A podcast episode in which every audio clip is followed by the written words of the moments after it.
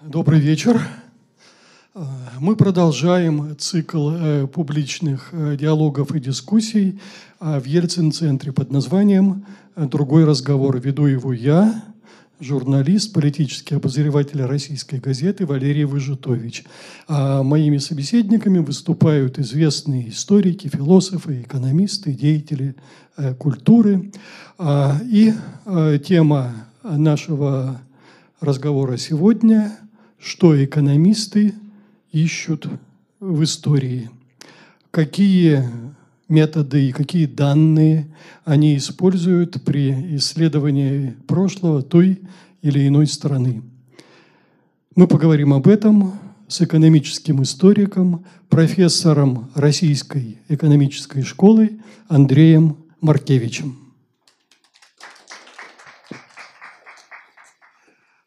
А, как всегда, а, те, те, кто у нас уже не, не в первый раз, знают, как проходят наши, беседы, наши эм, диалоги. Сначала в течение примерно часа мы ведем диалог между собой. За это время у вас накапливаются вопросы.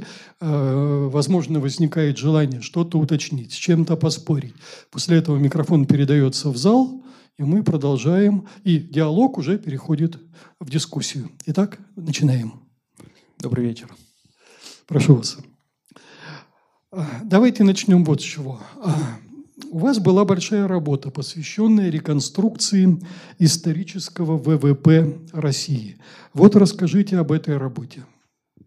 Э, хорошо, спасибо. Э, действительно, я написал в свое время э, статью про реконструкцию исторического валового внутреннего продукта Российской империи и Советского Союза. А, и вместе в соавторстве с эм, профессором из Англии. Потом эта работа была переведена на английский, э, на русский язык, и она получила тут э, призы в России какие-то, и за счет этого получила publicity и стала, стала известной. Давайте я... Давайте вот тогда чуть-чуть я вас э, здесь прерву. Давайте в двух словах. Для чего нужна а, реконструкция исторического ВВП? Да, конечно. Ну, ВВП, валовый, валовый внутренний продукт, отражает, насколько экономика в состоянии произвести товаров и услуг в каждый момент времени. А, и это не, далеко не единственный показа, экономический показатель развития той или иной страны, но один из самых важных. Без него, с него, условно говоря, все начинается. Он, им далеко не все заканчивается, но без него нам очень трудно судить о том, а, богатая или бедная была та или иная страна в тот или иной период. Э, и, соответственно, это как бы начальная точка. И без него э, трудно заниматься экономической историей дальше. И для России и Советского Союза такой ряд исторического ВВП не был долгое время реконструирован, и мы вот э, закончили, закрыли последний пробел в реконструкции исторических данных, расчетах. И благодаря этой работе теперь мы знаем динамику ВВП Российской империи, Советского Союза и Российской Федерации за там, 130 лет. А, я поясню, что сама идея и концепция ВВП возникла во второй половине 20 века, поэтому для первой половины, естественно, ее не существует, и надо считать, а, считать, считать экспост. И в той работе, про которую вы спрашиваете, мы посчитали, реконструировали данные за развития экономики Российской империи с 1913 по, э, по соответственно, 17 год, а дальше Советского Союза, э, дальше России, России с 17 по 22 и Советского Союза с 22 по 28. А, и это была последняя дырка в расчетах целого поколения экономических историков в реконструкции, в реконструкции исторической статистики для нашей страны. То есть вы проследили динамику за все эти годы, правильно? Да-да-да, по годовые данные. Э, да, и к какому выводу вы пришли? Вот э, каково главное, если, а может не только главное, но какие открытия вы сделали э, в итоге? Ну, как бы э, я пояснил уже концепцию ВВП и зачем это надо. Соответственно, надо для того, чтобы ответить на вопрос, э, как развивалась экономика глобально, на макроуровне. И мы э, прояснили этот вопрос для Российской империи и Советского Союза. Соответственно, наши расчеты показали несколько вещей. Во-первых, наши расчеты показали, что в годы Первой мировой войны экономика Российской империи функционировала не так плохо, или скорее лучше, ну, или, по крайней мере, лучше, чем раньше было принято считать. А, основные проблемы начались там, с началом граждан... с, после революции, с началом гражданской войны. Было очень большое падение в э, валовом внутреннем продукте там, на душу населения, если рассчитывать, он упал там почти в половину. А дальше начался быстрый рост и очень успешное, успешное восстановление к 28 году. Но само, э, но к 28 году уровень 2013 года был еще не достигнут. А это важный, важный момент с точки зрения последующей, последующей истории, с, с точки зрения э, советской индустриализации или сталинской индустриализации. Почему? Ну, потому что если у вас не достиг уровень предшествующего, тот, который уже был, то на начальном этапе вам расти относительно просто и э, легко достигнуть, э, легко восстановить тот уровень, который был, и это косвенно говорит о том, как мы должны думать о том, что происходило в дальнейшие годы. Ну вот скажите, вот сталинские э, успехи сталинских пятилеток, а, они в какой степени, вот исходя из того а, исследования, которое вы провели, а, до какой степени эти успехи мифологизированы? Ой. Ну, э, давайте я вернусь э, к той теме, начну с той темы, которая заявлена была для, э, для, для, для этого разговора, для этого интервью или для, для сегодняшнего вечера, что экономисты ищут в истории. В истории. Вот первую вещь, которую они пытаются сделать, они пытаются использовать цифры и восстановить, восстановить историю с помощью каких-то количественных показателей, используя те концепции, которые сейчас приним, приняты в современной э, экономической науке. И, соответственно, когда э, мы... Первое, что делают экономисты, они вот восстанавливают эту динамику. Дальше вы задаете вопрос, как они, мы должны думать, и как мы должны думать о сталинской индустриализации и развитии в первых пятилеток, насколько успешным или неуспешным оно было. Ну, э, успешное или неуспешное понятие относительное. И я могу сказать вам цифры, какие существуют, ну, консенсус среди экономических историков после многих э, десятилетий расчетов. А, и потом мы можем обсудить, что они значат в соответствии с другими цифрами. То есть если мы смотрим на 30-е годы, на первые пятилетки, первые предвоенные пятилетки, как, ну, не знаю, своего символ, своего рода символ э, сталинской индустриализации, то и берем показатель ВВП на душу населения как сравнимый показатель, то есть берем не экстенсивный, э, не экстенсивный рост, а интенсивный рост, Э, с учетом роста населения, который бы учитывал рост населения, то получается, что в целом, в среднем за эти годы э, экономика Советского Союза росла там, больше 3% в год, почти 4% в год э, росло ВВП на душу населения в Советском Союзе. Встает немедленно вопрос, много это или мало, и здесь уже надо думать, как, как мы должны оценивать, что такое 4% э, в год. Если мы сравниваем с, со всем миром в целом в 20 веке или с Россией, с Россией и Советским Союзом в среднем в 20 веке, то это выглядит как солидная цифра, потому что средние темпы роста ну, там, порядка 2% в год и в мире, и в Советском Союзе, и, и, и в России. То есть, казалось бы, высокие цифры. Но тут вам, тут это не последнее слово и не последний ответ э, на том, как мы должны об этом думать. И тут важна вот работа, которую мы сделали, которая оценивала, что происходило в 20-е годы, что происходило в э, годы гражданской войны и в, и в период э, Первой мировой войны. И большое падение в Первой мировой войны оно, конечно же, и гражданской войны, Первой мировой войны, и особенно гражданской войны, оно от, от, отразилось на последующем, на последующем развитии. И, соответственно, эти э, высокие темпы, они э, хорошо, они, они надо учитывать, что было и до этого, чтобы их оценить. Потому что, например, в годы НЭПа темпы роста были еще выше, там типа больше 10% в год или 15% в год. В этом смысле НЭПовский период еще лучше, чем, чем, чем годы ну, первых Ну, то есть пяти, можно сказать, что по сравнению с НЭПом это было наоборот падение экономики. Ну, если, ну, да. Можно так сказать?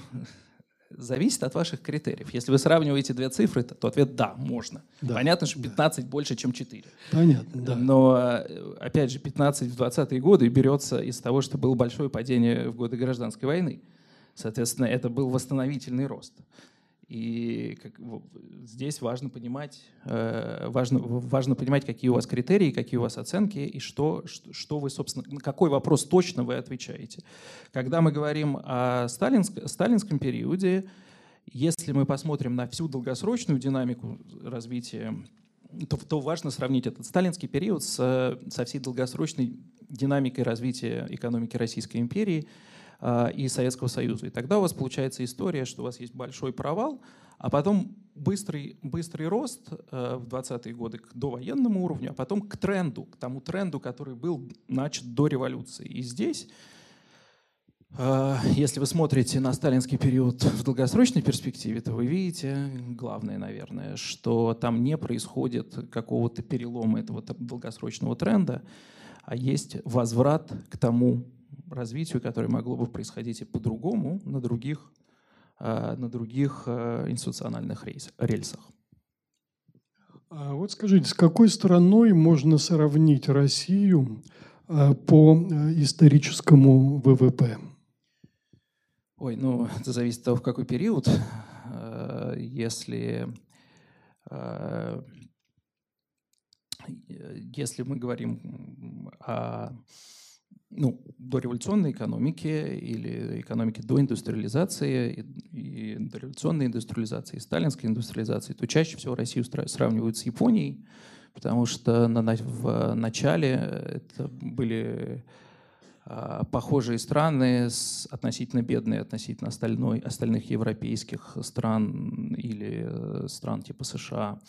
А, и у них был большой аграрный сектор, и у них была задачка провести индустриализацию так или иначе. И в этом смысле Япония естественная, естественная страна для сравнения, которая продемонстрировала очень ну, сопоставимые, по крайней мере, с Советским Союзом темпы экономического роста, тоже с, с, с относительно той же точки, но в 20 веке темп, в Японии темпы роста, наверное, в конечном счете были выше, чем в Советском Союзе, и развитие шло, опять же, на других институциональных рельсах. А если сравнивать с европейскими странами? Ну, европейские страны были богаче, большая часть, э, чем Российская империя.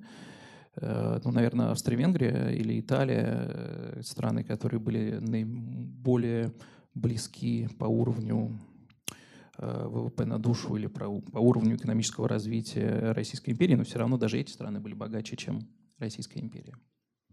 А какими данными вы оперируете, э, восстанавливая исторически, э, реконструируя а, исторический ВВП той или иной страны, в том числе и России? Да, спасибо, потому что я думаю, что аудитория уже заскучала от э, слов ВВП, ВВП и э, такие цифры, сякие цифры, как мы должны их сравнить и как сравнивать. А слон, большой слон остался, что называется, за кадром до сих пор. Откуда эти цифры берутся? А, давайте я вас попытаю, попытаюсь очень быстро это э, э, объяснить, откуда они берутся, и убедить вас в том, что это не цифры с потолка, а какие-то разумные вещи. А, ну, когда мы говорим, если ну, мы до сих пор говорили о первой половине 20 века, чуть расширим наши рамки, будем говорить о конце 19 и 20 веке, для, этого, для этого периода уже, э, по крайней мере, в Европе и для европейских стран Э, возникает э, централизованная государственная статистика, которая потихонечку начинает проводить разного рода переписи, собирать данные, и потом к, э, в конце, во, во второй половине 20 века возникает идея системы национальных счетов, собственно, в которой, частью которой является ВВП. А, и вот на основе этой статистики государственной, которая собирается для самых разных целей. Ну, в Советском Союзе еще и для целей управления, в Российской империи для целей налогообложения, потому что вы хотите знать э, размер экономики, э, чтобы сколько налогов вы можете собрать. Э, для этого вам надо знать, что там происходит. И были, были самые разные переписи которые так или иначе это учитывали. Плюс есть текущая статистика и Министерства торговли и промышленности, Э, и э, сельскохозяйственная текущая статистика в Российской империи был Центральный статистический комитет, э, который возник в 60-е годы XIX века, который собирал данные сельскохозяйственной статистики. И кроме этого еще были земства, которые собирали земскую статистику. Кроме этого были отдельные обследования. И, конечно же, когда я вот говорил о реконструкции, задачка экономических историков, ну, начальная, первая, э, это собрать все эти данные вместе, проанализировать их на достоверность, как они соотносятся друг с другом, какие были проблемы с их сбором, были ли систематические ошибки в их э, э, в сборе этой статистики, в проведении процедур, учесть все эти ошибки и потом применить современную систему расчета ВВП для того, чтобы рассчит... на основе всех, этих, всех этой огромной разрозненной информации посчитать то, э, те итоговые цифры, которыми я оперировал перед этим 15 э, минут, объясняя, объясняя вам, как мы можем думать о развитии экономики СССР и Российской империи в первой половине 20 века. Ну, вот вы говорите, что оперируете государственной статистикой. Насколько можно доверять государственной статистике, а, тем более советской государственной статистике, если мы имеем в виду советский период? Да, конечно, это тот вопрос, который я всегда получаю, а, и э, это естественный вопрос, э, который возникает. А, ну, э, и Первое, что я еще раз хочу подчеркнуть, э, есть разная статистика, собранная по разным процедурам. Она описывает одну и ту же реальность. Если она описывает одну и ту же реальность, она должна как-то биться с друг с другом. Это первое. Соответственно, вы можете проверять разные источники между, против, против друг друга, пытаясь понять, что происходит. Второй вопрос, который вы... За, или уточняя ваш вопрос про советскую статистику, насколько ей можно доверять. Ну, советская статистика во-первых, советская статистика, э, про, про советскую статистику мы знаем первое, что в архивах нету двух разных рядов данных э, для внутреннего пользования и для внешнего пользования или для целей пропаганды. А, есть только один ряд. Если, и понятно почему, потому что если бы у вас было два ряда, то э, вы бы сошли с ума, у вас началась шизофрения, и вы бы не смогли управлять, используя эту статистику. А, а если у вас есть э, а, один ряд данных, и вы, ну, и вы не, ее не фальсифицируете, потому что она вам нужна, ну, есть тут только несколько примеров, когда советское правительство напрямую это, это делало, там связано было с э, цифрами по хлебному производству в годы в начале 30-х, в первую, э, в первую пятилетку, когда был голод. А, а в остальные случаи мы не знаем таких вот прямо яр, ярких примеров, когда бы на центральном уровне одна цифра была бы заменена, заменена другой. И они следили за этой всей процедурой, что, потому что она, статистика была нужна для того, чтобы составлять планы, думать о том, чтобы они были ну, как там, худо-бедно хорошими или оптимальными, или эффективными, как угодно. А, и, а, соответственно, это важно, э, важный момент, когда мы, когда мы думаем об, о стимулах центра фальсифици, фальсифицировать или не фальсифицировать статистику. Следующий момент, который неизбежно возникает, вы скажете, ну хорошо, вы мне сейчас рассказываете про стимулы центра, но есть же еще стимулы снизу. Люди производят статистику, и, наверное, будут приписки, советские приписки.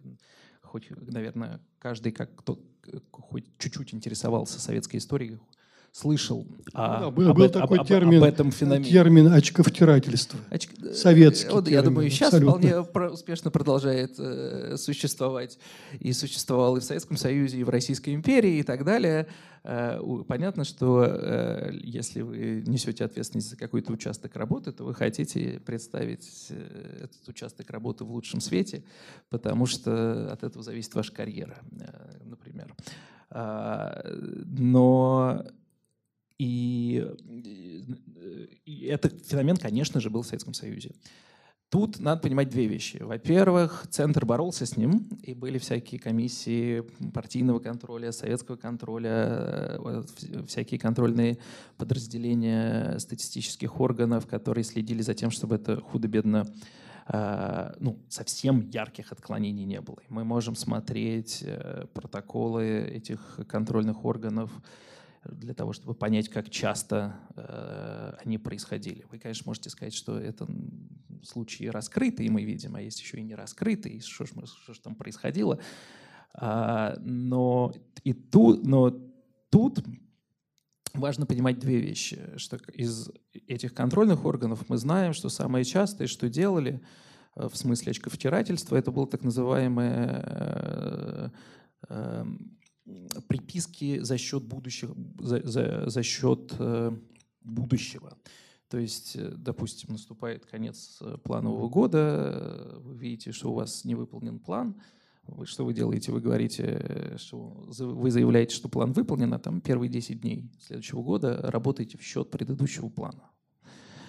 А, и вот это, наверное, была самая, са, са, самая частая вещь, но с такой вещью вы не сможете далеко уехать, потому что если вы будете все время инфлировать э, ваш выпуск, то рано или поздно у вас разница, разница в реальности и цифрах станет настолько большой, что вы просто погорите на, на, на этом. Э, тут тоже были своего рода ограничения. И, наконец, последняя вещь, которую я хочу сказать, что даже если приписки были, но они у, всех агентов или у всех э, э,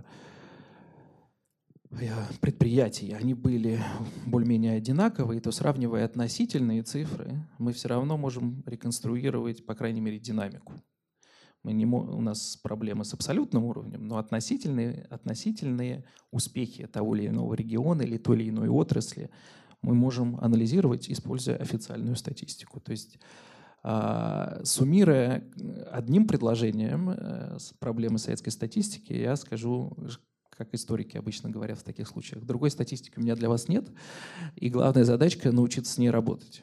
И эта чисто источниковическая задачка, она э, верна и для советской статистики, и для любых других статистик. Ну, потому что в рыночной экономике, ну хорошо, предприятия занижают выпуск, чтобы уйти от налогообложения. А в Советском Союзе они были склонны завышать. Ну и то, и другое неправда. И в обоих случаях вам это надо как-то учесть. И для этого есть э, много разных приемов. А, вы говорите о том, что а, не было а, как бы двух статистик, а не было статистики специально предназначенной э, для целей пропаганды. Была одна статистика, которая была необходима для ну, государства, власти, для понимания реального положения дел. Хорошо, но эта статистика, она Э, в каких-то своих э, э, показателях была неприятна и нежелательна для обнародования. Она просто замалчивалась, и все. Да, да, да. То есть двойной никакой не было, но была, была одна статистика, в которой не все подлежало огласке. Так? Ну, я бы сказал, далеко не все. Далеко, подлежало, не, все. далеко не все подлежало огласке. И э, если кратко э, рисовать историю публикации э, советских статистических данных, то 20-е годы — это период расцвета, когда ну, очень много чего публиковалось, пик в каком-то роде, бум, если угодно. И потом, по мере того, как ситуация стала более, более и более проблематичной, в первую очередь по потреблению, но тот же голод 30-х годов, количество публикуемых показателей уменьшается в разы. и потом начинает только расти с там, середины 50-х годов, когда начинает выходить сборник «Народное хозяйство СССР» ежегодный. Там, за 30-е и 40-е Ничего опубликованного нет, но почти все есть в архивах, и архивы открыты, и при желании туда можно прийти. Есть архив Центрального статистического э, управления.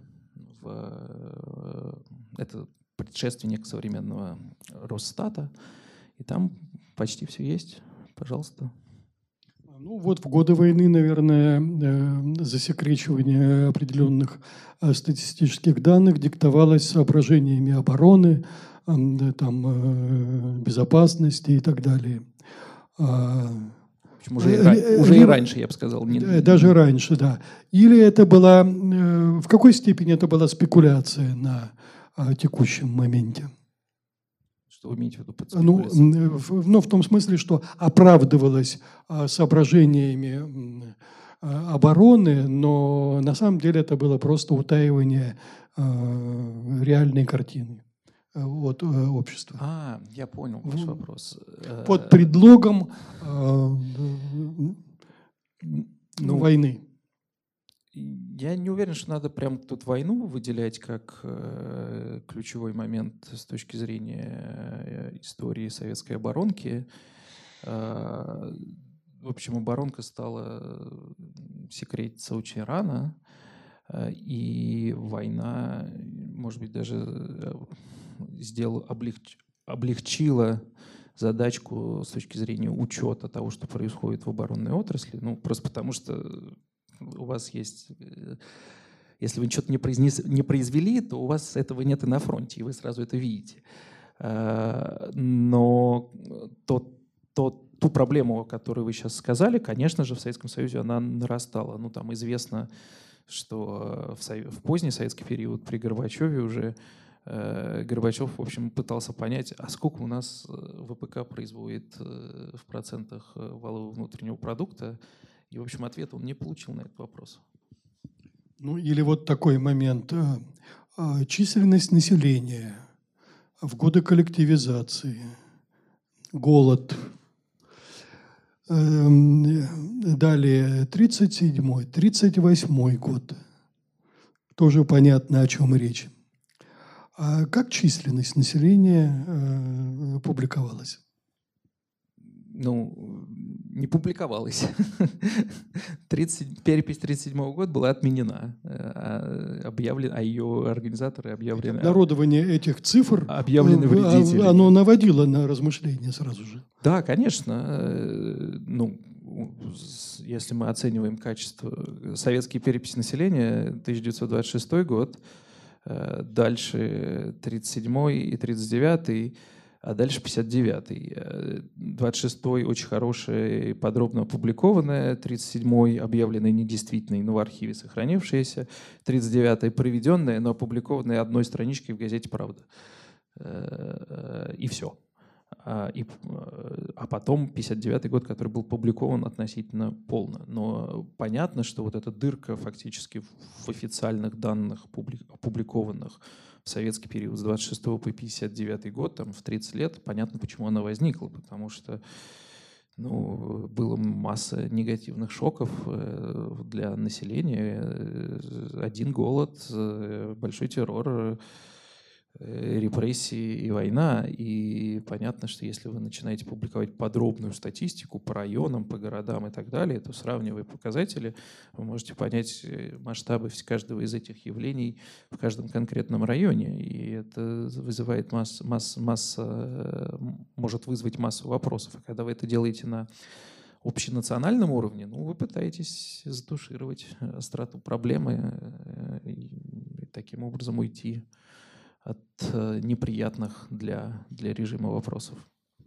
Э, давайте поговорим о том, э, что вообще является предметом экономической истории.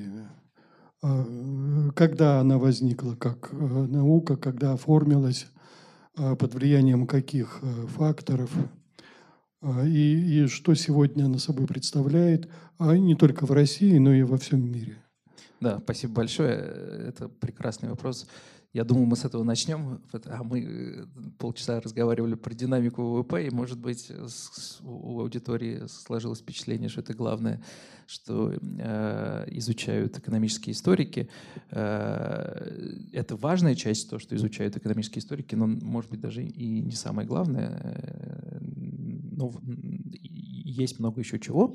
Поэтому давайте я вам скажу, что, что, что делает современная экономическая история. Ну, во-первых, я начну с, с утверждения, что э, постепенно экономическая история из исторической дисциплины все больше и больше превращается в экономическую дисциплину. Ну, это процесс, который э, верен, по крайней мере, в мире. Россия тут немножко медленнее движется. Но вот количественный подход, подход со, с опорой на экономическую теорию и на, на эконометрический аппарат — это то, что, то, что верно для этой дисциплины там, на протяжении последних 50 э, лет. Это очень молодая дисциплина.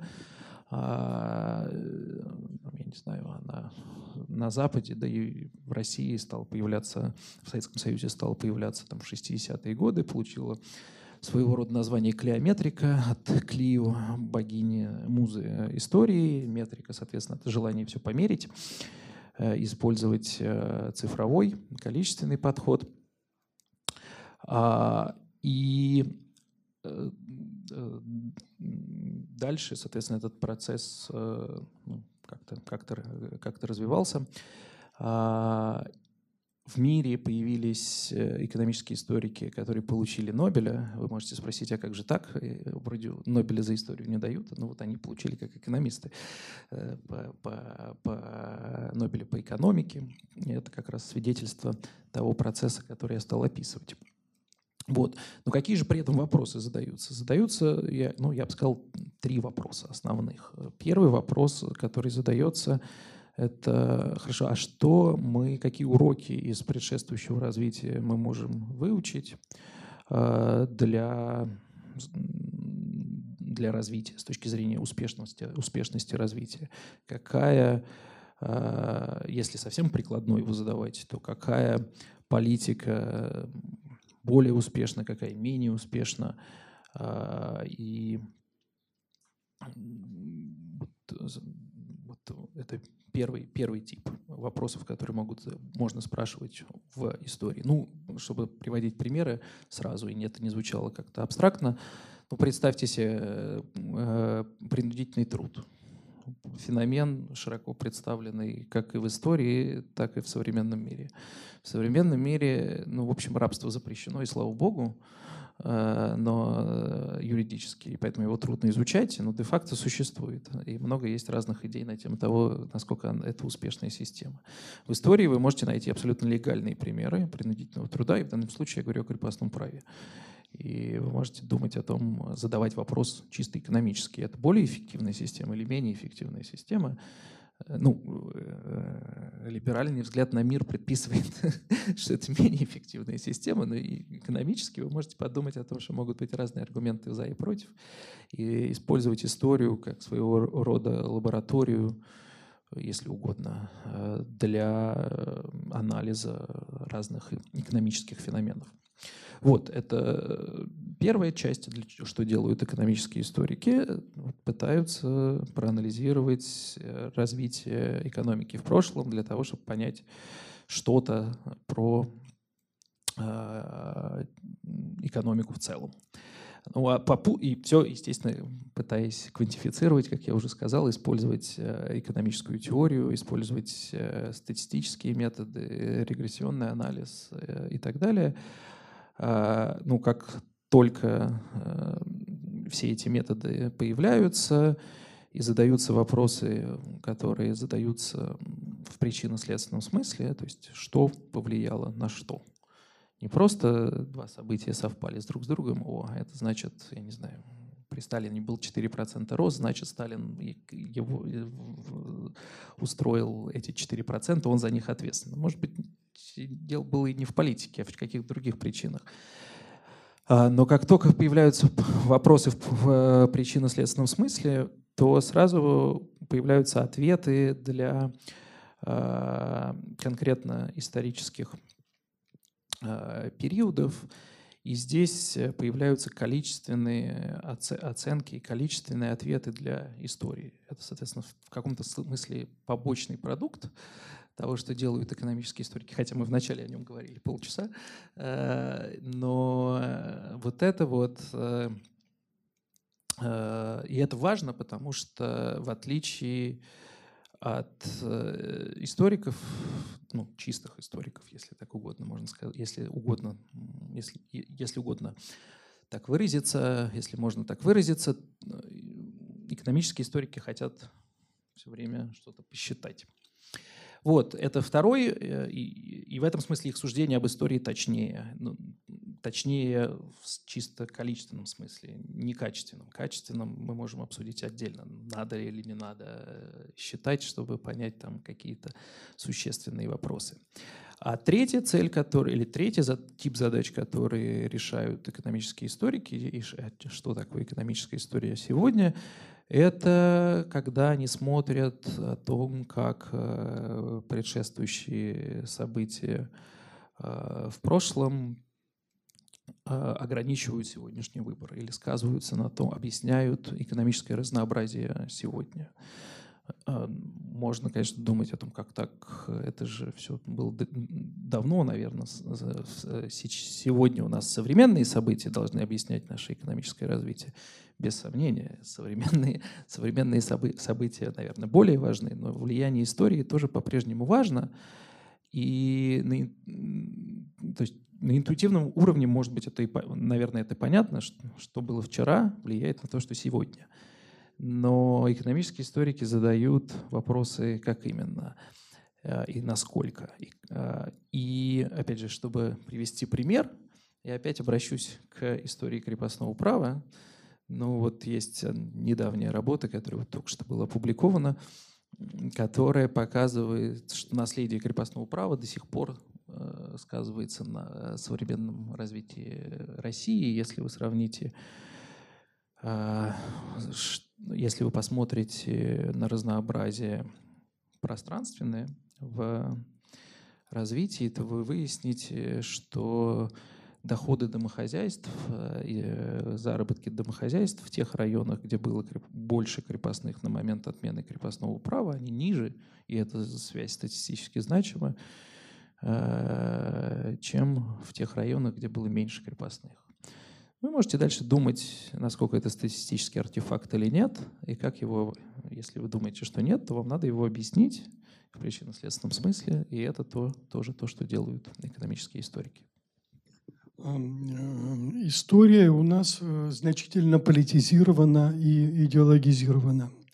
Насколько экономическая история – Э, свободно от текущей конъюнктуры. Можно ли сказать, что экономическая э, история в чем-то свободнее, чем э, наша общая история сейчас?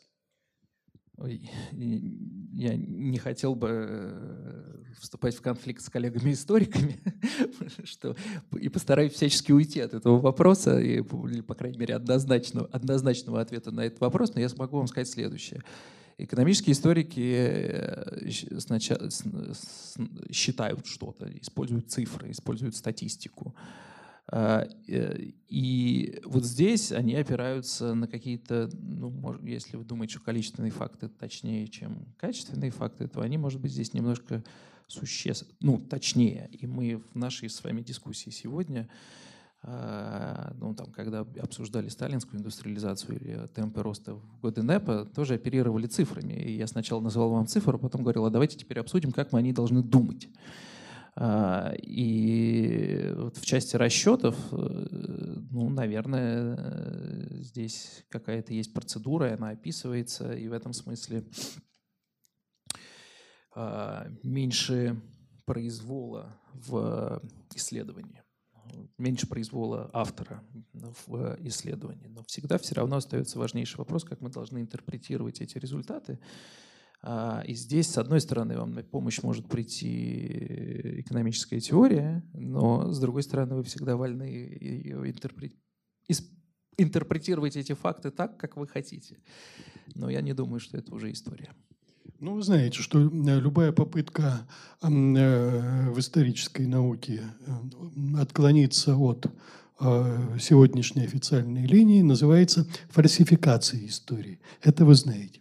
А, приходилось ли, э, приходится ли экономическим, истори, экономическим историкам а, получать упреки в фальсификации э, истории, экономической истории? Ну, я до сих пор таких упреков не получал, по крайней мере, как автор.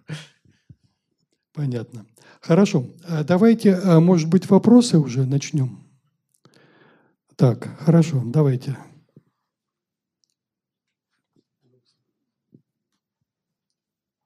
А потом будете передавать.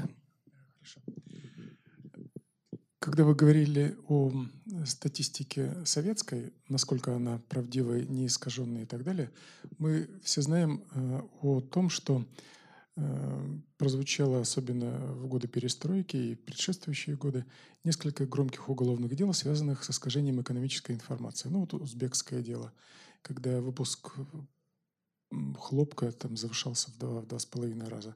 Дело фирмы «Океан», когда вылов продукции завышался там в 1,7 раза. Все эти факты были вскрыты уголовным э, образом, но статистически эти данные не были изменены. То есть э, мы продолжаем считать, что было произведено там 7 миллионов тонн хлопка, хотя на самом деле их было 3. И продолжаем думать, э, продолжаем учитывать в экономических выкладках, статистических выкладках, что из этого хлопка было произведено столько-то тканей, столько-то продукции там, и так далее.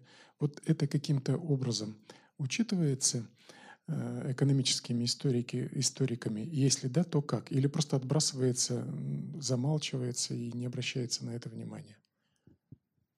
Спасибо за вопрос. Ну, это как раз пример приписок, о котором, о котором я говорил. И точно так же я говорил о том, что контрольные органы, их задача была бороться с этими приписками. И то, что те примеры вскрытых приписок при Горбачеве, которые уже, наверное, какие-то крайние формы принимали, а, они э, тоже взялись не, не, не с потолка, а это была систематическая политика, э, политика борьбы с ними, э, с, подоб, с подобными явлениями. Соответственно, что вы можете сделать, когда вы рассчитываете и реконструируете показатели? Вы можете скорректировать на приписке, исходя из практики работы контрольных органов о том, сколько вот этих самых приписок было вскрыто. Это первое. А, и когда люди это считают, то ну, в разных пери... в разные пери... они стараются это делать. Вы говорили про 80-е годы. Для 80-х годов я не знаю официальных пересчетов. Я не знаю, я не знаю работ, которые бы пересчитывали это снова с учетом тех конкретных уголовных дел, которые вы сказали. И здесь, возможно, ну, есть действительно какой-то э, потенциал для нового раунда, э, что называется, переосмысления э, показателей выпуска в Советском Союзе. Это до сих пор не сделано, и, наверное, кто-то это должен сделать. Я, я это сам до сих пор не делал. А, но, в принципе, в идеальном мире все это должно учитываться. И как историки, когда работают с источниками и статистиками. В том числе они должны сопоставлять разные источники, э, проверять их на достоверность и полноту, и потом, как бы, соответственно, корректировать э, э, в в, в реальность. Ну, например, если мы там, не знаю, говорим про вот ту статистику выпуска, которую вы назвали, ну, здесь как, как можно действовать? Вы можете взять статистику выпуска, а потом сравнить ее со статистикой потребления. Эти, это, два, это две разных статистики, которые собирались разными людьми, разными контрольными органами. И теоретически они должны биться с друг с другом. Ну, с учетом внешней торговли и так далее. Э, и после этого можете посмотреть, насколько они не бьются, и сравнить ее с масштабами выявленных приписок и так далее. И, соответственно, вынести какой-то какой вердикт. Конкретно для 80-х годов я не знаю пока что такой работы, но, наверное, она когда-то будет. То есть тут есть идеальный мир и то, что мы знаем на данный момент. А у меня два вопроса. Вопрос первый. А вот как вы определяете, э, определяете статистику для периодов войн, например, для гражданской войны? Ведь там, собственно говоря, явно вся, весь этот учет был, скорее всего, разрушен. Это первый вопрос. И второй. Вот марксистская теория, на которой опиралась советская наука, она используется сейчас, вот, с вами, например? И если да, то как, с какими коррективами? Так, на второй вопрос ответ нет. На первый вопрос... Э, э Почему? Ну, потому что это не... Экономические историки используют экономическую теорию в том виде, ну, как она существует сегодня. Марксизма там уже нет. Если, я думаю, что это совсем отдельная тема отдельного разговора про марксизм в экономике. Я не, не думаю, что мы должны переходить э, на эту тему. А что касается первого вопроса, конечно же, статистика периода войн или особенно периода гражданской войны э, хуже, чем в другие периоды.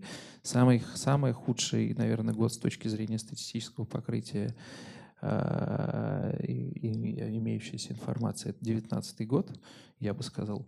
Э, э, ну, приходится пользоваться тем, тем, что есть, и смотреть, и делать какие-то предположения, и писать их в явном виде, и показывать, что если я приму не такое предположение для досчета того, чего у меня нету данных, а другое, то мои значит, показатели изменятся так-то, а не вот так-то. Это, когда мы реконструируем историческую статистику, мы, конечно же, говорим, что вот у нас есть цифра, а вокруг нее есть ну, какой-то, если хотите, доверительный интервал, если пользоваться статистическим языком, о том, э, в, э, если мы наши, наши данные недостоверны, как она может, насколько сильно она может измениться в ту или другую сторону, и от чего это зависит. То есть, ну, вот так вот это делается. И та работа, про которую Валерий меня спрашивал в начале, про реконструкцию а, ВВП Советского Союза и Российской империи, а, это сама по себе статья не такая большая, 30 страниц. Приложение к ней 7 страниц или 8 страниц. И в этих приложениях, во-первых, таблицы, во-вторых, подробно прописано, какая цифра откуда приходит, если нету цифры, что, я, что мы предполагаем, и так далее. И э, ну вот могу вас отослать к, к этим 80 страницам в качестве примера, как это делается. А, вот так вот.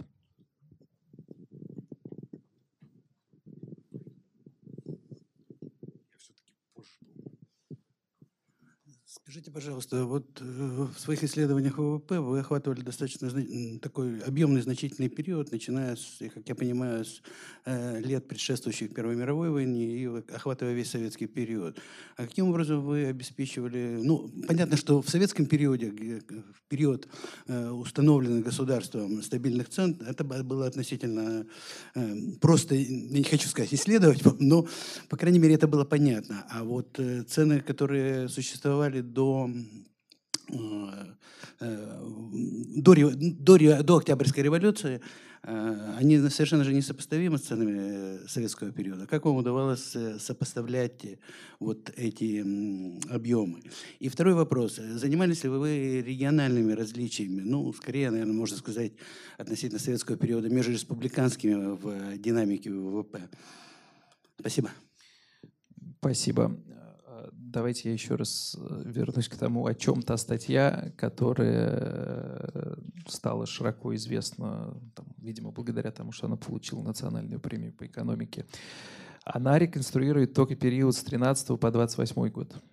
До э, период с 1883 по 13 это другая работа Грегори период с 28 по более поздний период — это другие работы, работы других авторов. Мы реконструировали последнюю дырочку, и благодаря этому получился единый ряд, который теперь все используют и все, все, все широко цитируют. Но мы, собственно, исследовали только маленький, маленький кусочек. А, поэтому там, за, какие, за какие-то периоды я просто не могу ответить, ну, потому что, э, ну, я могу ответить, что делали другие люди, э, но, может быть, сейчас так по памяти не помню всех, всех их предположений. Что касается цен, то ситуация на самом деле ровно обратная. Концепция валового внутреннего продукта предполагает рыночные цены. И основная главная боль возникает, когда у вас плановые цены и экономика дефицита. А, но опять же, для того периода, в котором мы работали, НЭП это все-таки более-менее рыночные цены. Рынки работают. Это основная это проблема, когда вы работаете с советскими данными. И там концепция, что вы фактически э, за какой-то год, когда, когда вы думаете, что цены максим... рыночные и плановые максимально близки к друг другу, это смотрится просто по степени дефицита или по степени различия между колхозными ценами и государственными ценами. В какой-то год выбирается год, когда это значение минимально, рассчитывается структура секторов, а дальше для каждого сектора строится динамика, и таким образом вы считаете в факторных ценах типичного года, одного какого-то года, ну вот очень быстро на пальцах. Я боюсь утомить аудиторию ненужными статистическими деталями. Это как бы, э, когда вы начинаете это делать, это неизбеж... эти все вопросы встают неизбежно.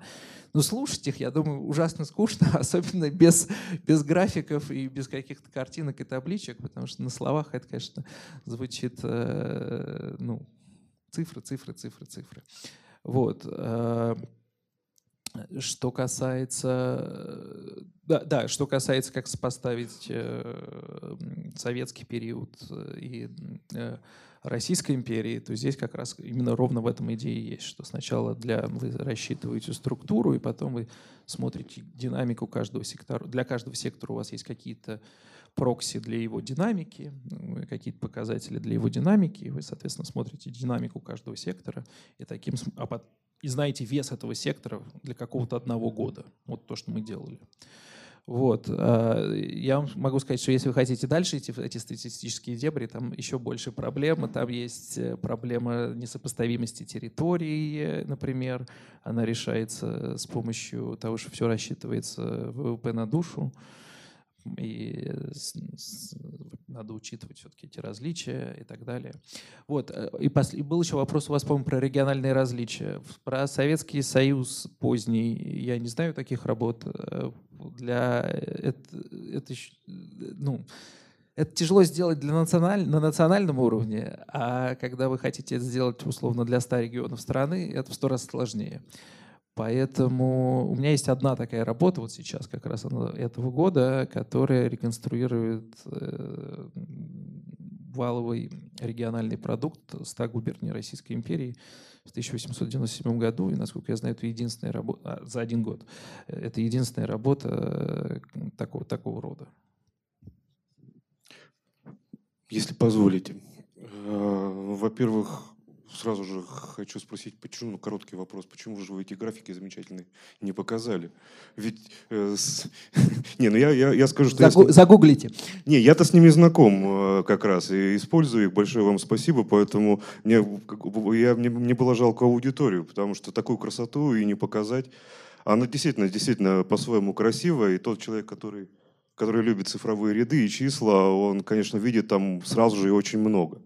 Э, поэтому, если позволите короткий комментарий, просто не могу не пройти мимо о том, как якобы фальсифицировалась статистика снизу э, от предприятий. Вот тут как раз фальсификация, фальсифицировать было очень сложно в советской системе, потому что, нет, если мы говорим как вот хлопковое дело, да, там как бы относительно просто.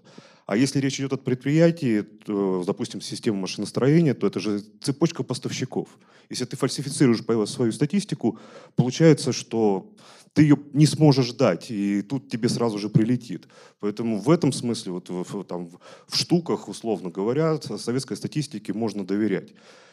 И отсюда меня рождается вопрос. И вы уже частично на него ответили. Э, к сожалению, может, вы и сейчас уйдете от этого вопроса.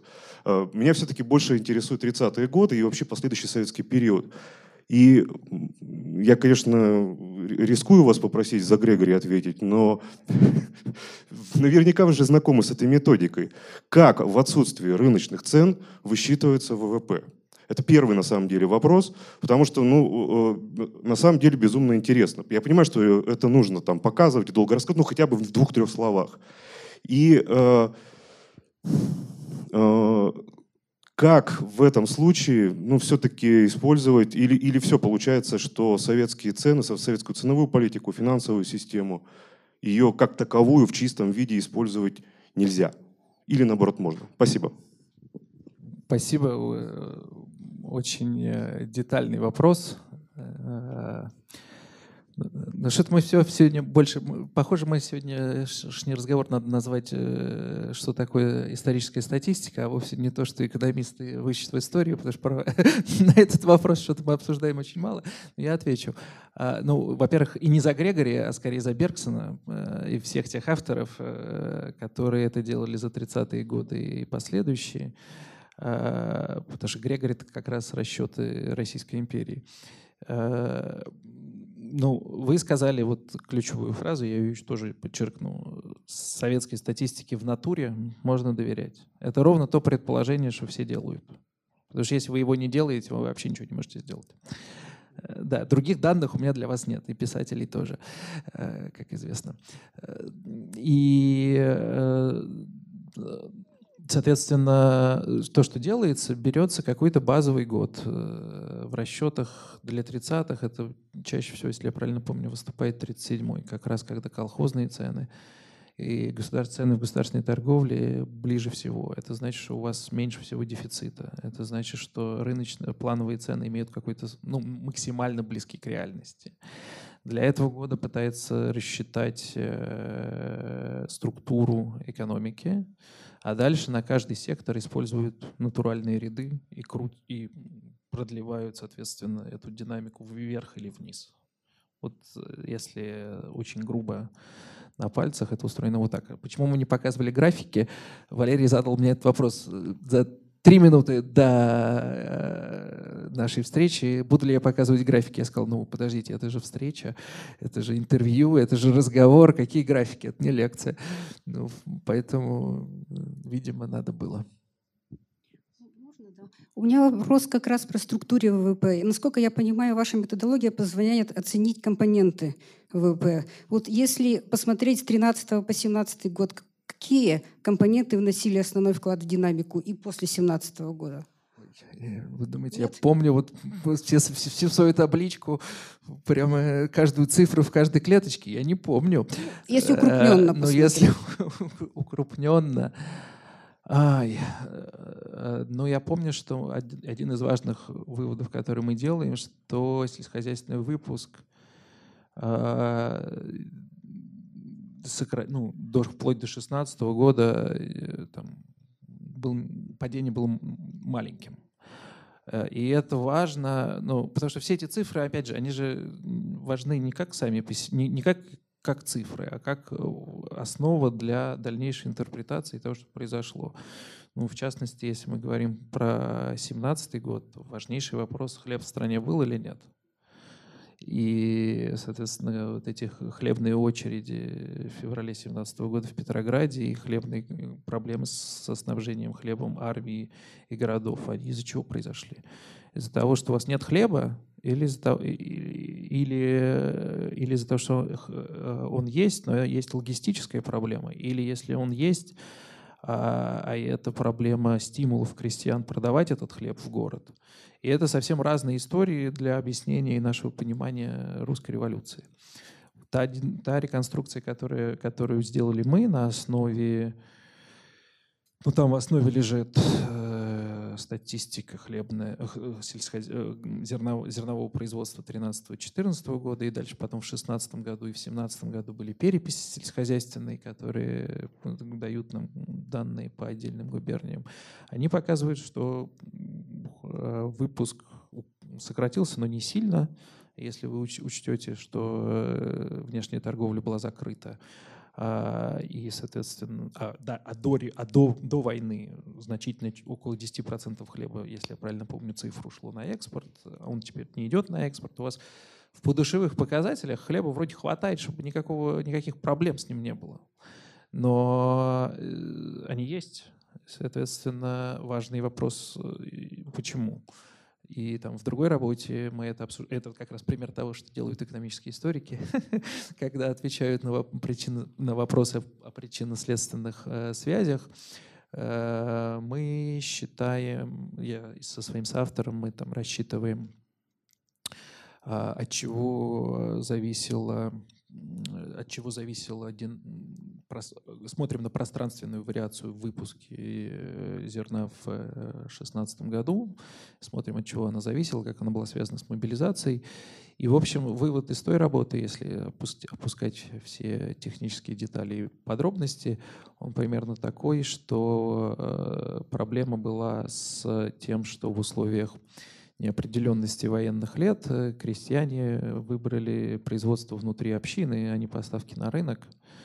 И, а временное правительство и царское правительство не заметили этого. Они решили, что проблема логистическая, что плохо работает снабженческий аппарат. И все свои силы там, три года выстраивали этот аппарат хлебозаготовок. Он был прекрасен, но если вы не хотите продавать за те, за те деньги, которые вы, за которые вы хотите купить, то никакой вам хлебозаготовительный аппарат не поможет, и у вас будут хлебные проблемы хлебозаготовкой. В, этом, в каком-то смысле есть параллель между тем, что произошло в 2016 и 2017 году, и с тем, с тем кризисом хлебозаготовок, который был в 20-е годы. Вот. И это дает нам дополнительное понимание причин русской революции 17 года. Здесь я попытался уйти, наконец, от темы статистики и связать это все с какими-то более интересными, содержательными сюжетами. Потому что статистика важна, э, и ВВП важно, но, во-первых, ВВП — это только один показатель, а в конце концов мы хотим э, понять, что же там происходило и в силу каких экономических причин. А все-таки экономисты ответили на вопрос, исторические экономисты, насколько эффективно рабовладение с экономической точки зрения. Я сразу уточнить хочу. Э, вот сейчас египтологи, многие утверждают, что э, строительство пирамид велось не рабами, а свободными гражданами. Допустим, и в, Даниле, в долине Нила и в Месопотамии рабовладения как такового вообще не было. В Риме э, рабовладение возникло. В Южных Штатах при производстве хлопка конфедерации рабовладение было, но от него от чего-то от чего-то отказались. Отказались почему? По экономическим причинам или по морально-этическим? В чем проблема-то? Если это было эффективно, зачем от него было отказываться? И если оно не было эффективно, почему оно возникло на просторах Римской империи и не возникло в Египте и в Вавилонии? Спасибо большое. Но вы уже начали оперировать э, глобальными мировыми процессами. Я не уверен, что я могу как специалист ответить за Рим, Египет и так далее. Поэтому я ограничусь Российской империей и, советской, и русской историей, в которой я специалист. И все мои работы там, о 19-20 веке. И поэтому я, если можно, подробно отвечу про крепостное право. И я очень рад, что этот вопрос прозвучал, потому что, на мой взгляд, у меня есть гораздо более, ну, не менее интересная работа, чем работа по реконструкции ВВП. Это работа про э, влияние крепостного права на экономическое развитие э, Российской империи. И в этой работе мы, в общем-то, отвечаем, как мне кажется, на вопрос, эффективно или неэффективно крепостное право в следующем смысле. Мы смотрим, как, э, какой была динамика урожайности в разных губерниях Российской империи до и после введения крепостного права в зависимости от того, сколько было крепостных на момент, э, в губернии на момент отмены крепостного права. То есть иначе и мы находим следующее, что, что урожайность в тех губерниях, где было много крепостных, после отмены крепостного права начала быстро расти. И если вы... Это как бы эмпирический факт, э, статистика урожайности известна из эм, той статистики, которую я уже упоминал, и губернаторских отчетов э, урожайности. Если вы все это собираете, то вы видите, что там, где было много крепостных, урожайность начинает быстро расти, а там, где было и приближаться, ну, она растет во всех губерниях, но в тех, где было много, она растет быстрее, чем там, где было мало. То есть если вы думаете о том, что там, где было мало, это ваш потенциал свободного труда, то эти данные вы можете интерпретировать как э, характеристику того, что крепостное право неэффективно.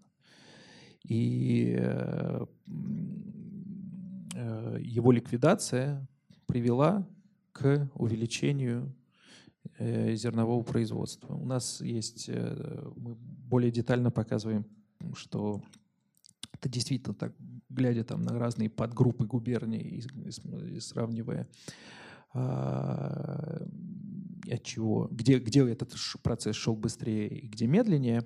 Но э, мы, более того, мы показываем, что это верно не только для сельского хозяйства, эффект, негативный эффект крепостного права на экономическое развитие России, а мы показываем, что этот эффект существовал и в, и в промышленности. То же, то же самое, если вы посмотрите промышлен, промышленный выпуск на, э, сейчас я не помню, в абсолютных или на человека мы смотрим. Ну, сейчас я боюсь ошибиться. А, мы смотрим на то, что там, где э, было, опять же, больше крепостных, промышленность развивалась быстрее после отмены крепостного права. Опять же, это негативный эффект на развитие, на развитие промышленности. И вы видите это и в уровне жизни. А, опять же, э, экономические историки, не я здесь первый далеко, Э, придумали такую меру, как рост человека, как агрегированный показатель э, уровня жизни. Агрегирован. Не надо думать, что как бы, кто выше, тот и лучше живет. Я это не говорил. Я говорю в среднем. Э, в среднем в популяции. Верно, что более богатые популяции, контролируя на гены, то есть с учетом фактора ген, они выше, чем бедные. И э, мы знаем э, рост э, в XIX веке из призыва в армию. Это стандартная мера, что чаще всего меряют призывников. И мы можем посмотреть, что когорты, рожденные после отмены крепостного права, в тех губерниях, где было больше крепостных, они выше, они, они ликвидируются, это отставание. То есть мало того, что если соединяя все это вместе, мы видим, что отмена крепостного права положительно сказалась на сельскохозяйственном производстве и промышленности, и это хорошо сказалось на уровне жизни э, соответствующих когорт населения.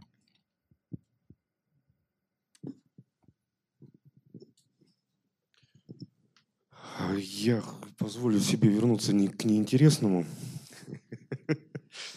Слушайте, нет, на самом деле мне, я хочу заказать, задать такой достаточно провокационный вопрос. Э, э, возвращаясь к советскому периоду, мне, мне просто он, он, он, он меня занимает, он, он, э, поэтому я про него буду вопросы задавать, если еще будет такая возможность.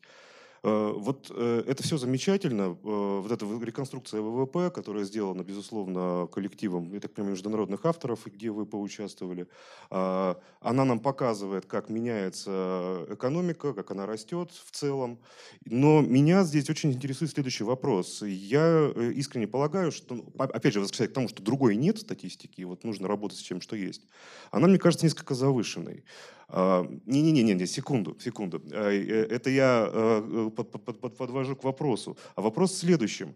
А, как-то учитывалось при составлении вот этих данных, э, ну я понимаю, что вы вами навряд ли, потому что вы заканчиваете 28 годом, а может быть в дальнейшем просто, вот может вы этого знаете. Как-то учитывалось качество советской продукции? Как-то вот, вот потому что это очень сложный вопрос. Э, и с одной стороны, ну, наиболее яркий пример это там, выход Советского Союза по-моему, в 70-е годы там, на выпуск комбайнов э, на лидирующей позиции в мире. Это не потому, что так это так, так здорово раскупали советские комбайны, просто они были такого ужасного качества, что фактически были одноразовыми. Их нужно было сделать много, чтобы насытить сельскохозяйственный рынок. Вот, от, вот, вот это, этот момент как-то учитывается? Спасибо. Да, спасибо. Э, абсолютно правильная, правильный вопрос про э, реконструкции. Опять же, здесь я отвечаю не за себя, а за других авторов, к счастью или к несчастью, не знаю. А, ну, в советском случае, конечно же, есть вот эта проблема, как мы должны учитывать качество. Ну, качество учитывается в цене, как в рыночной экономике. Здесь у нас нет рыночной экономики, нет рыночных цен, есть плановые цены. Как учесть качество? А, ну вот э, те люди, которые это делали, э, они, это там старые работы, они старались учить, то есть они пытались учесть э, то, что они называли потенциал производства, сколько они пытались учесть выпуск в так называемых факторных ценах, что вот на основе такого количества труда, э, такого количества факторов, которые есть в экономике, сколько всего мы можем произвести. То есть они давали наибольшую планку Они давали максимум. Они это понимали, они, они об этом писали. И строго говоря, это тоже надо учитывать. Мы не знаем, как сделать лучше. А, и реконструкция советской статьи, советского ряда там, с 28 по 90 год, это все работает до открытия архивов. После открытия архива э, на основе опубликованных рядов, на основе, в первую очередь, Народного хозяйства СССР, книжки, э, ежегодные книжки с 56 года, э, сборника статистического с 56 года, там до этого были другие опубликованные данные. Но, в принципе, теперь-то архивы открыты, и кто-то, конечно, должен это в какой-то момент сделать более точно, но это какой-то совершенно титанический труд. Я, я реконструировал с 13 по 28, это было относительно легко, э, поэтому я не уверен, что я готов взяться дальше это делать, но кто-то, наверное, должен это сделать в какой-то момент. Да, спасибо. Еще вопрос. А как глубоко мы можем реконструировать ВВП? То есть 16 век, 15 можем реконструировать? Или есть ограничения да, какие-то? Спасибо. Э, ну, ряд, который есть для, российской, для России, непрерывный, погодовой, начинается с 1883 года. Э, это ранний ряд Грегори. Э, в принципе, с 60 -го года вы можете это сделать относительно, ну, это можно сделать относительно легко. Продлить его до 60 -го года. Там есть отдельные расчеты для отдельных лет. Надо только заполнить дырки, и до 60 -го года тоже можете догнать. Дальше теоретически тоже можно. И пока губернаторские отчеты, как источник, они там появляются в начале XIX века.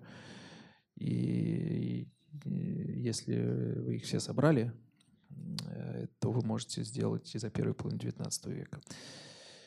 Еще дальше ну, сложнее. У вас там есть ревизии, э, ну и какие-то отдельные обследования. Это будет сложно. Я не уверен, что это точно, наверное, не, ну, трудно будет сделать, но, но, наверное, тоже в каком-то смысле можно. Потом у вас есть песцовые книги, и, и, и если их использовать, то вы можете там как-то дойти до 16 века. Но вот дальше все точно совершенно дальше все. Э, для, ну, пока, на данный момент для России это 1883 год, ну а для Англии 1200. Для Испании там, там есть X век, по-моему, тоже. Ну, для, для ряда европейских стран и, и, и, Японии это уже тысяча лет. Но, конечно же, когда вы должны понимать, что э, наша степень, наша уверенности в этих оценках с каждым годом в прошлое, она уменьшается, и как бы доверительный интервал куда вокруг этой оценки он увеличивается. И очень это надо понимать, и потом, когда вы начинаете это анализировать, надо все время дум, иметь это в виду, и, и когда вы, как вы задаете какой-то вопрос исторический или экономический, используете данные, надо помнить Э, об ограничениях, которые накладывает качество имеющихся данных. А, я хотел задать такой вопрос. Вот мы а, сейчас говорили о исторических, в общем, каких-то событиях, а, копались в прошлом и так далее. Я небольшой специалист в истории, к сожалению или к счастью, и меня интересуют вопросы настоящего и будущего. Скажите, пожалуйста, как историк, меня вот тоже. Представьте, представьте, пожалуйста, фантастический факт, то, что наше правительство, президент стали наконец-таки прислушиваться не только к каким-то лояльным гражданам, приближенным, но и также к историкам, к ученым, и прочим, прочей интеллигенции в нашей стране. И вот вы сидите на совещании у Дмитрия Анатольевича и Владимира Владимировича, и они вас спрашивают, ну слушайте, вот мы тут пыжимся, 1% ВВП роста еле-еле пытаемся как-то нарисовать а, статистическими там какими-то манипуляциями. Что же нам нужно сделать такого, используя опыт прошлого? И, собственно говоря, а, на что больше всего похожа та картинка, которую мы имеем э, в численных показателях сейчас, там, ну, скажем, там, за последний там, год, два, три, э, динамики этих показателей, там, в том числе ВВП, на что больше всего это похоже э, с точки зрения нашего исторического прошлого нашей страны, а возможно это похоже на что-то, э, на какое-то историческое прошлое других стран. Соответственно, если это на что-то похоже, то какие выводы из истории нашей страны, нашего прошлого, либо истории других стран можно сделать и применить это в настоящем, чтобы там ВВП был не 1% путем фальфи... изменения методик Росстата, да, а путем того, что он реально там отрастет на 5-10%. Вот вдруг вот возьмет и вырастет. Спасибо. Да, спасибо. Ну, сам точно не возьмет и не вырастет. Вот так вот просто. А, ну, спасибо, что вы меня посадили на совещание к э, премьер-министру и президенту, пока я там не был. А, но я не уверен, что я готов э, отвечать на этот вопрос вот а, абстрактно, поэтому давайте я на каких-то конкретных примерах из моих собственных работ про историю или экономическую историю русскую, которую я могу дать какие-то прямые там есть явные ответы, которые, рецепты, которые могли бы быть применены сейчас. Поэтому я буду говорить об этих работах и некоторые импликации на основе них. Э, ну, давайте вот я скажу о важности э, важности спецификации прав собственности и защиты прав собственности на примере Столыпинской реформы. Э, потому что, ну, про Столыпинскую реформу можно думать по-разному, но и она состояла из многого разных э, компонентов. Но в частности, что она делала, она позволяла крестьянам выходить из общины, приватизировать, если хотите, землю, специально использую современное слово, э, и дальше что-то делать с этой землей которая становилась частной собственностью крестьян, чего не было у них до этого. У них до этого была общинная собственность на эту землю, переделы и так далее. И вот в, у меня есть две работы на эту тему. Одна, которая показывает, что, э, опять же, экономические историки, возвращаясь базовому вопросу этого, этого вечера, этого интервью, что ищут экономисты в истории, они ищут вариацию вариацию в э, событиях, чтобы проанализировать эту вариацию и понять, кто лучше, кто хуже что-то делал. В применении к Столыпинской реформе приватизации земли у нас есть вариации выхода из общины. В разных губерниях этот процесс шел с разной скоростью.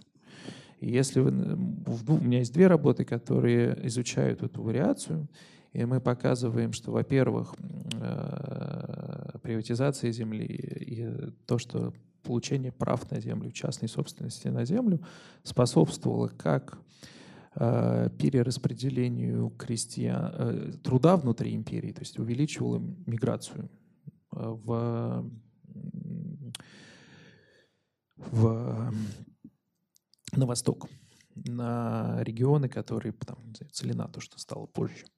Почему это важно? Потому что у вас было много населения в Европе, мало населения на Востоке, разное соотношение труда земли, разное соотношение труда земли в двух регионах, разная э, предельная производительность. Э, и, соответственно, если у вас труд в одном, в Европе был мало производителен, потому что мало земли на единицу труда, а э, в в Южной Сибири и то, что сейчас является Северным Казахстаном, много земли и, соответственно, маржинальная производительность труда очень высокая.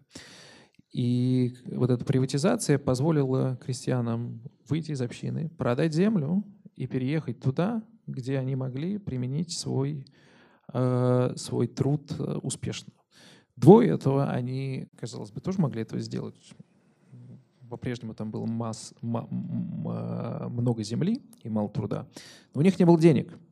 А эта частная собственность как раз решала то, что экономисты знают как ловушка бедна, э, как э, ловушка доступа к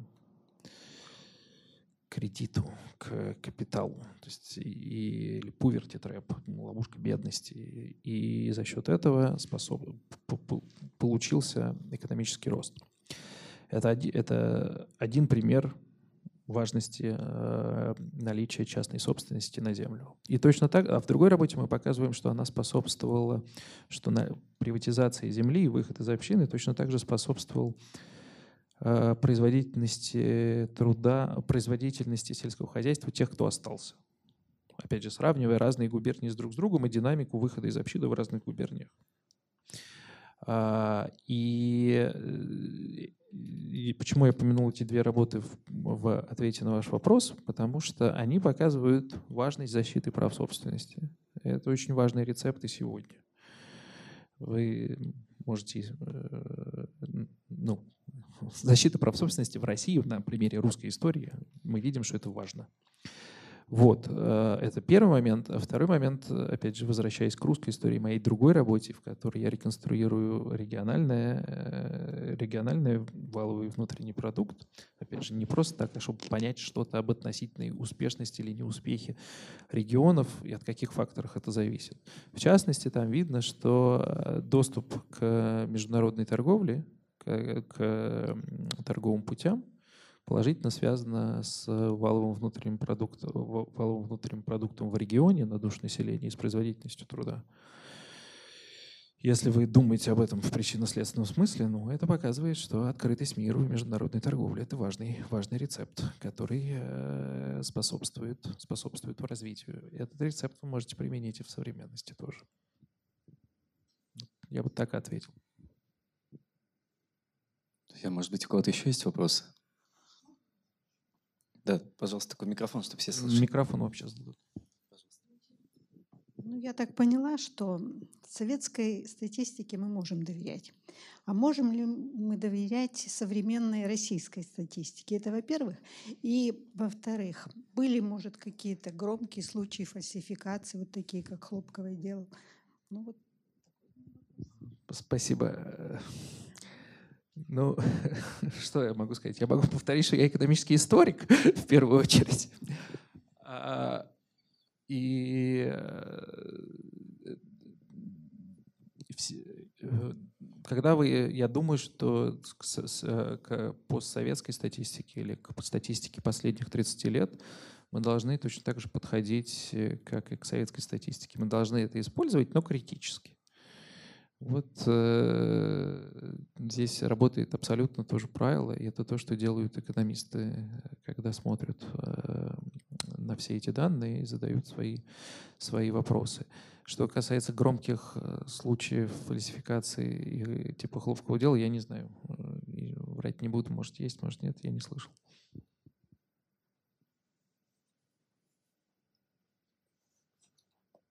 Друзья, может быть еще?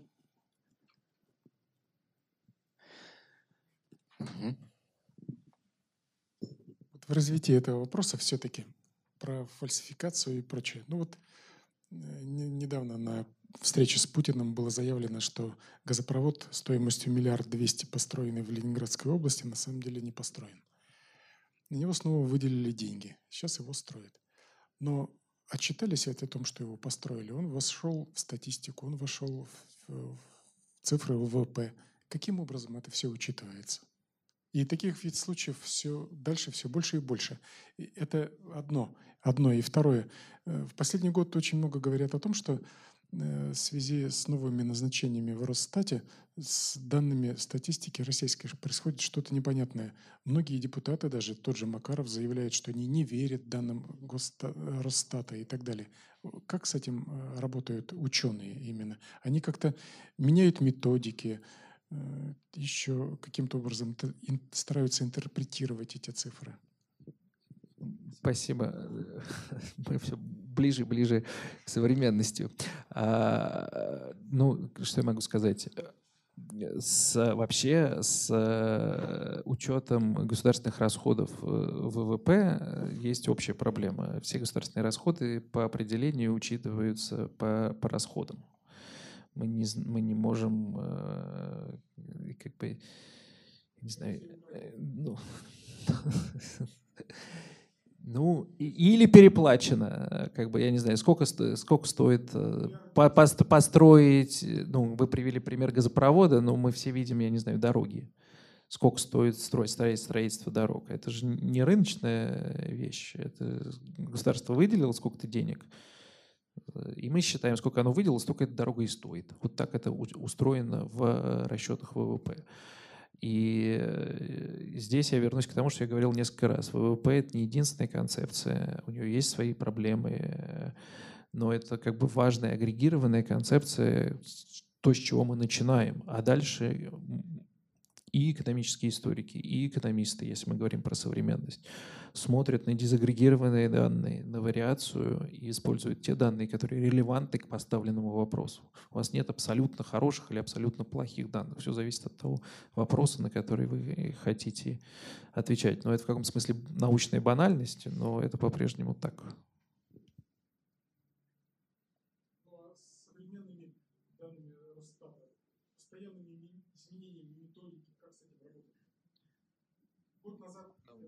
Корректировать, корректировать. То если вы хотите получить сопоставимый ряд, то вы должны использовать сопоставимую методику. Это один ответ на это. Или э, говорить о том, что вы здесь видите изменение цифры, но одновременно поменялась методика, и не можете, можете или не можете это скорректировать. Но только так, если вы хотите получить честный ряд. По-другому невозможно. Ну что, э, э, подведем итог. А, российская история а, сейчас является полем а, острых общественных дискуссий. Либеральное, условно говоря, назовем ее так, э, меньшинство говорит, мы требуем правды, мы требуем достоверной информации о нашем прошлом, Патриотическое большинство, назовем так это условно, а, отвечает правды, но а, мы против а, фальсификации, мы против очернительства нашей, нашего прошлого и так далее.